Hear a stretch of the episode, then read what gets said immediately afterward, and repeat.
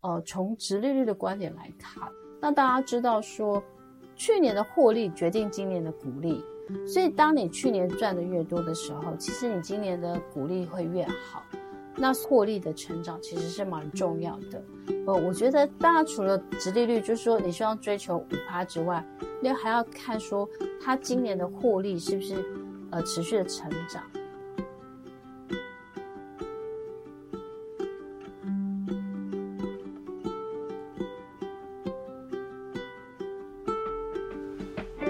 各位听众朋友，大家好，我是 Dr. Selina 杨千里博士，欢迎收听 Dr. Selina 最新的 Podcast《少资变有钱，生活理财王》。那目前的节目的规划的话，就是礼拜三、礼拜五我们会做每个礼拜更新两次，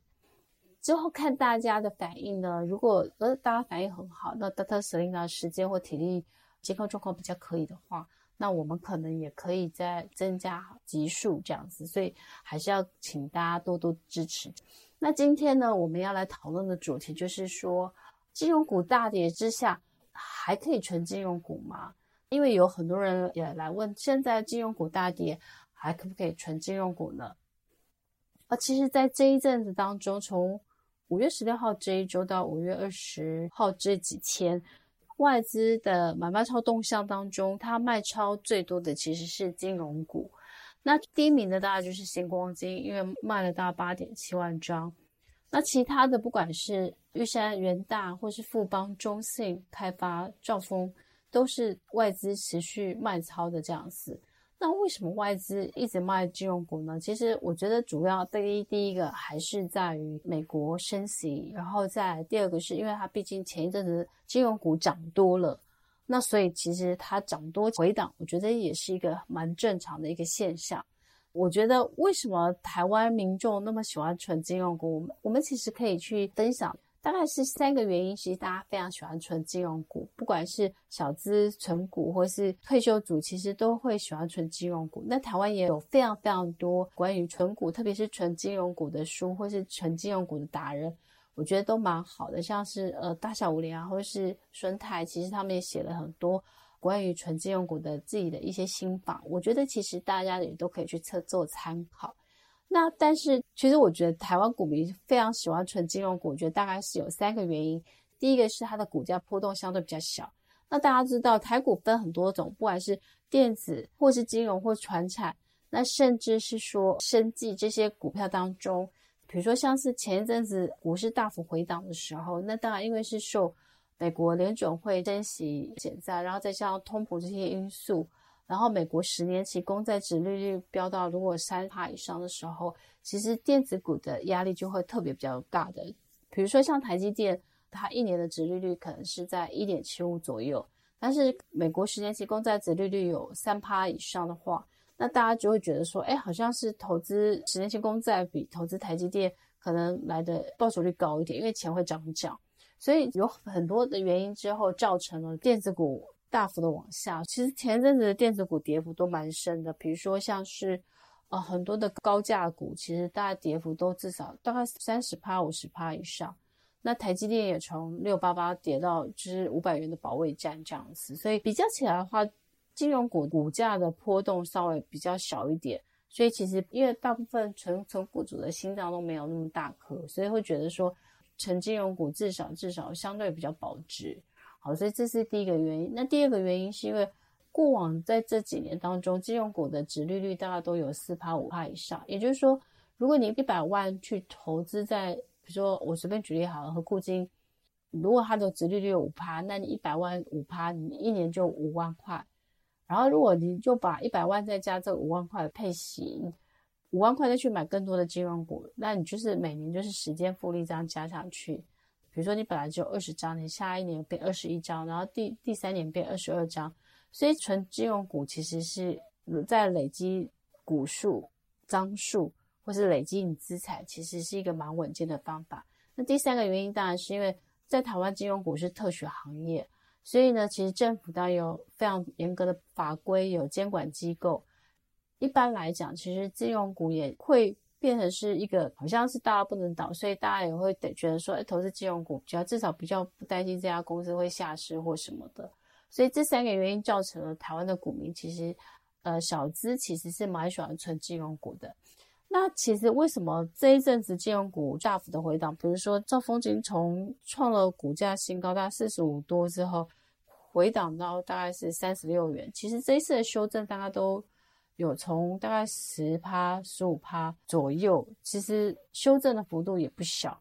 有非常多的存金融股的人呢，就会觉得说，诶，那现在是不是适合继续去存呢？那我觉得存金融股的人其实可以从几个观点来去思考。第一个呢，就是说，诶，先了解一下，我们金融股其实一轮是金控股，其实它有分成非常多的种类。我们先简单来来看一下金融股呢，其实我们可以分成是。五大类的金融股，台湾的金控金融集团，它其实简单可以分成是五大类，一个是银行类，那所以它主要以存放款或赚利息的价差，或是赚取财富管理业务手续费为主，就是我们大家平常常会接触到的这些银行。那代表的话，就是比如说兆丰、玉山、和库金这些。那以保险类为主的话，就是运用保护的这些所缴的这些保费，然后去投资获利。然后有时不单只是保险业务，它甚至还是会有其他的获利的一些方式。那最常看到的代表的话，就是富邦、国泰跟中寿。那票券类的主要业务就是以短期期的放款赚取利息为主，比如说像是股票金或是华票。那证期类的话，就是三大业务包括的自营经纪或承销。那这里面其实最大的一个就是人大证券这个部分这样子。那另外一个是租赁业的话，其实就是提供中小企业融资或是租赁资产。那这里面最有名的当然就是中租 KY 或裕融。所以其实大概就是银行会有这五大的一个金融机构。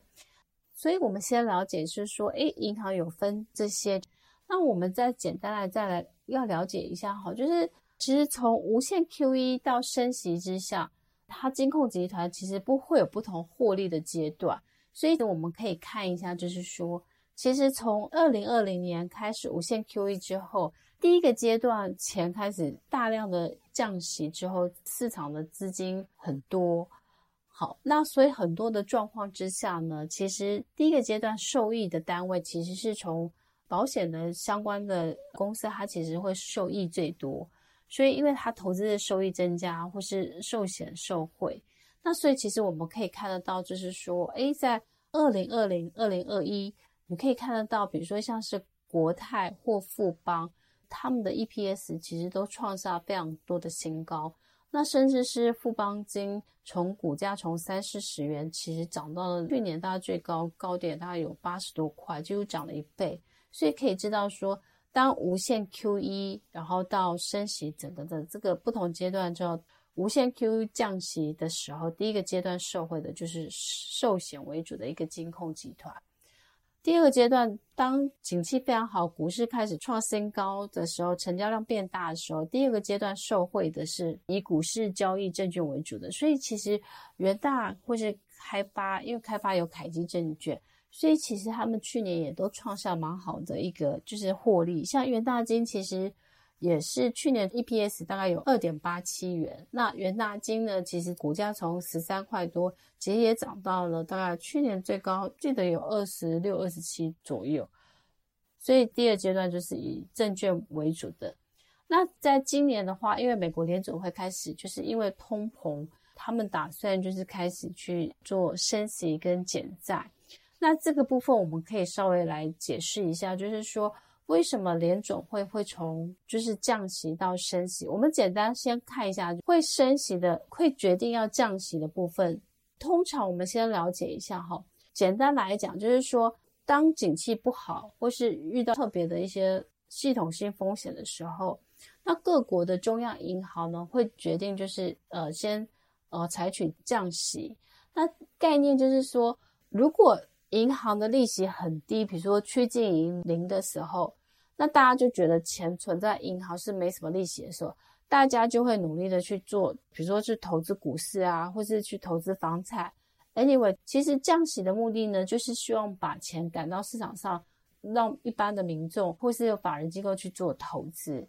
那当景气非常好，或是开始比较往正向的时候，那联准会或是中央银行就会考虑是不是要来做升息。那简单来概念就是说，当升息的时候，就是希望是把钱收回来，因为银行的利息变多的时候，你就会觉得说，哦，钱存银行也不错。那所以呢，其实就是代表政府希望把市面上多的一些资金抽回来的意思概念。简单的概念就是升息降息的，我们可以简单这样说。所以其实今年美国联准会要大量的去做升息减债的时候呢，你想想看啊，如果以前房贷的利率可能如果一点三一，然后升息一码的时候是零点二五，然后所以如果再这样加上去的话。那升息是不是对于以银行为业务主体的，比如说像是兆丰第一或玉山金，他们会比较有好处？所以为什么前一阵子兆丰金或是一些玉山金或第一金，其实前一阵股价表现非常好，就是因为升息可能是对银行为主的这个金融会比较有好处。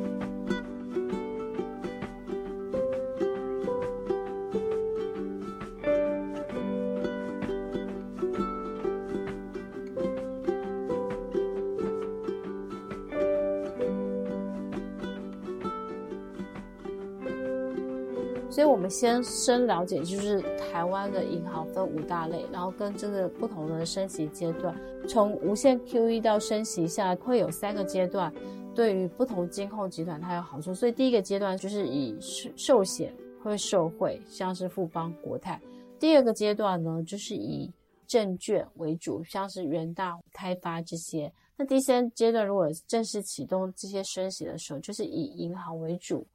然后包括兆丰或是第一这些会比较受惠这样子，所以其实现在就第一个是说，要不要决定要不要再继续去存金融股？我觉得可以从几个观点。那第一个观点是说，呃，从殖利率的观点来看，那大家知道说，去年的获利决定今年的股利，所以当你去年赚的越多的时候，其实你今年的股利会越好。那获利的成长其实是蛮重要的，呃，我觉得大家除了殖利率，就是说你需要追求五趴之外，你还要看说它今年的获利是不是呃持续的成长。台湾其实目前的金融股在一到四月 EPS 当中，其实大部分都是衰退的。比如说像是大家最爱的兆丰金，它其实在一百一十年一到四月的时候。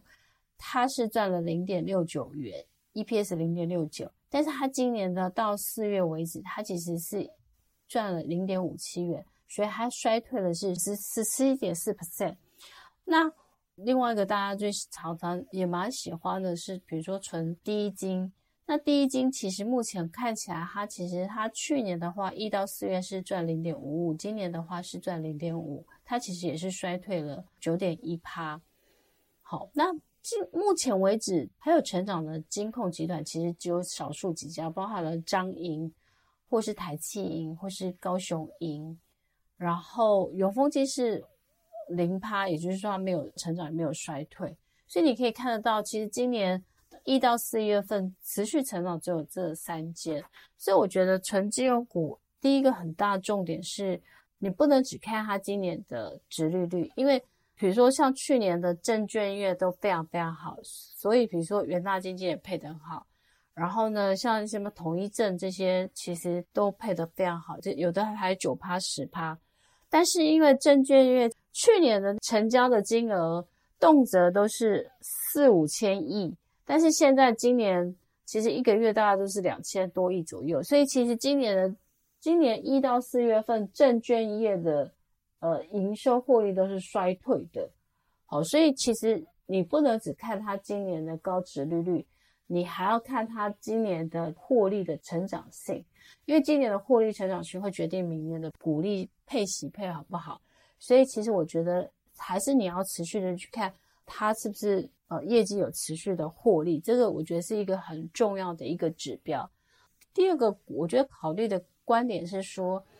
诶，其实。除了你存金融股，一定是你想要累积这个张数，或是累积这个股数。投资其实是自己的选择题跟比较题。如果说你觉得，哎，其实你觉得，哎，每年这样子可以存金融股，可以累积你的这个财富，然后当金融股逢低的时候，呃，你慢慢去买，那我觉得这个其实也是你可以去考虑的。所以我觉得第二个考虑的点是，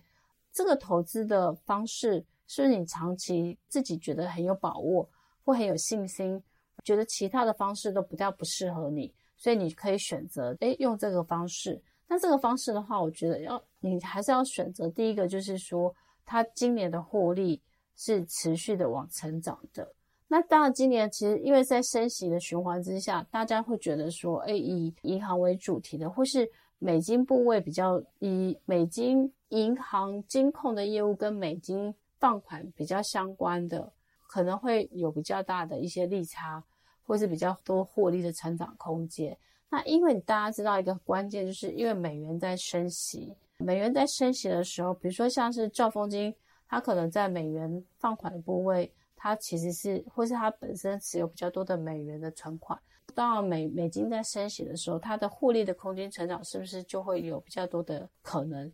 好，所以其实这个因素你也可以去思考，也就是说，这个银行的业务在升息之下，它对它来讲是不是一个利多？如果利多的话，那当然其实它的获利成长空间想象就会比较大，所以我觉得这个是大家也会要持续去观察的。重点就是，Dr. Selena 还是提醒他，因为明年的股利殖利率决定于今年的获利，所以其实你不能够只去看它去年或过往的，还是要持续的去做观察这样子。然后第二个原因就是说，诶，那这个方法是不是你觉得长期去存金融股？是不是你觉得最适合你的方法？那如果是的话，那你存的那个标的，它的获利如果还是持续是稳健的去做成长啊，然后它的殖利率也是大家都有每一年都有四五趴以上，那我觉得也是一个对你来讲就是一个呃适合你的投资选择。那我觉得大家就可以继续去存这样子。那第三个点是，如果你觉得你对金融股其实还是。蛮看好的，但是你又不知道存哪一个金融股比较适合，或是你才刚刚要去做存的话，那我觉得其实你也可以考虑的是存含金量比较高的一些 ETF，呃，比如说像是呃台湾有几档的 ETF，他们其实本身他们呃就是他们的那个呃本身的成成分股当中，其实金融股的比重蛮高的，比如说。呃，这边有四档，大家可以参考。第一档是零零五五，是元大 MSCI 的金融，因为它持有金融的权重是百分之九十九，只有十六档的金融的股数是档数，所以这个大家可以知道。那另一个是零零七零一，就是国泰股利精选三十，因为它持有的金融的权重是四十二点三 percent，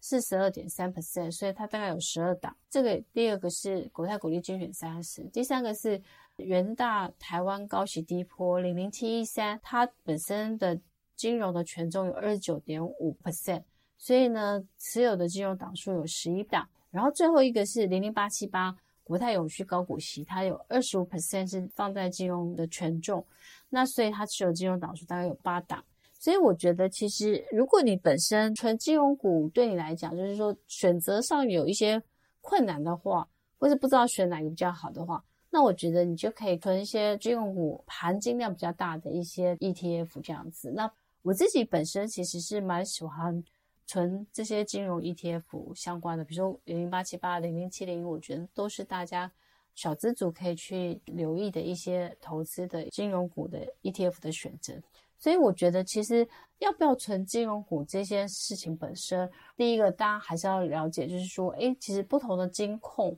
它有不同的业务的范围。第二个是了解，去做一下功课，就是说，哎，它长期的一些获利跟殖利率的状况，这个是你要再去研究的。第三个是还是要长期的去持续的去关心它的获利成长的一些状况。那如果它获利成长其实还不错的话，还是蛮正向的话，那当然你其实是会把它当做你存股的标的。那如果说你已经持续去存的话，如果你觉得这是最适合你的方式。那当然，我觉得你就可以持续的按照你的心法去投。那如果都还没有进入的人，那我觉得金融的 ETF，刚刚老师讲的那几档，其实你都可以去做参考的布局。Anyway，我觉得投资金融股呢，其实我觉得是你资产配置当中可以考虑一个部分。当然，有些人会觉得说，诶，他就是全部放在金融股。那因为从资产配置的角度，就是投放在单一的产业当中，它某种程度还是有一些呃存在的风险。所以老师还是会建议大家，就是之前老师常提到三明治，就是三三三，就是比如说你三分之一存在金融，三分之一存在电子，三分之一存在传产。那或是说你也可以存一些 ETF 去做不同的配置，那其实就是分散这些产业的风险，这样子。其实这也是大家都可以去思考的。但 anyway，就是说投资的方法其实百百种。那没有标准答案，其实还是就是按照你自己的投资性格，然后你追求的多少报酬，然后可以忍受的风险，跟你自己的投资的一个能力圈，也就是说，你觉得这个方式适合你，投资就是长期创造时间加复利，让钱去滚钱。我相信长期下来，其实也是可以累积你的资产报酬一个方很好的方法。所以呢，今天我们简单的分享一下，就是说，诶现在在大跌当中，还适不适合存金融股？然后存金融股的五个心法，简单的让大家去做参考。那希望这一集的分享对大家有帮助。然后呢，我们期待呢下一次再跟大家分享更多更多些的题目。然后最后呢，我想要为了要开心我们的 Podcast 新上线，所以呢，老师我们每一周都会有做分享有奖征答。只要呢，你在听我们的 podcast 之后呢，去 podcast 留言就是五颗星的评价之外，然后写下就是说，诶，你最喜欢 Dr. Selena 分享哪些单元内容是你最想要听到的？那如果你可以评完以后写在留言，或是你也可以分享，就是说你收听之后的感想，或是你最想要 Dr. Selena 分享什么样一个题目，那都可以参加我们的抽奖。那这一次呢，很感谢易飞网的董事长赠送给我们一个很好的礼物，就是马祖的老酒面线组合。希望大家可以去参加留言，然后可以参加得到我们幸运礼物这样子。那也谢谢易飞网的赞助，谢谢。然后期待呢之后我们有更多的分享跟大家。那今天我们分享到这边，拜拜。